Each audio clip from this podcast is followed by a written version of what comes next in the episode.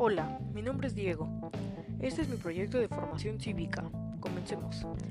Hoy te voy a contar sobre un tema que estoy seguro que te interesará mucho. El tema es jugar videojuegos profesionalmente. Bueno, para empezar, los videojuegos es un tema que le llama la atención bastante a los jóvenes, como yo, ya que te diviertes con tus amigos. Los videojuegos son una manera buena de socializar, y más en estos tiempos de pandemia. A más de uno le han dicho que los videojuegos son malos, pero lo voy a desmentir. Ah, eso sí, recuerda que cualquier cosa en exceso es mala. Ahora sí, te contaré las ventajas que tiene jugar videojuegos. Número 1. Mejoran la capacidad de respuesta. Número 2. Fomentan el trabajo en equipo. Número 3. Estimulan la creatividad, la atención y la memoria visual.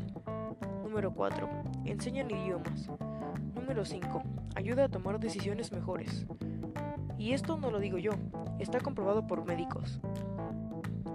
Ahora, los videojuegos profesionales ya son un deporte se llaman esports. Para que te des una idea, un joven de 16 años llamado Kyle, o conocido mundialmente como Buga, ganó 3 millones de dólares en un torneo de Fortnite.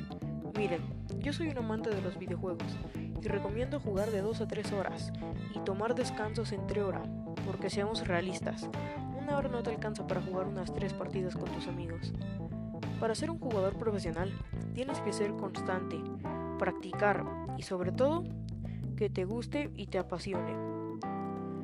Bueno, hasta aquí me despido.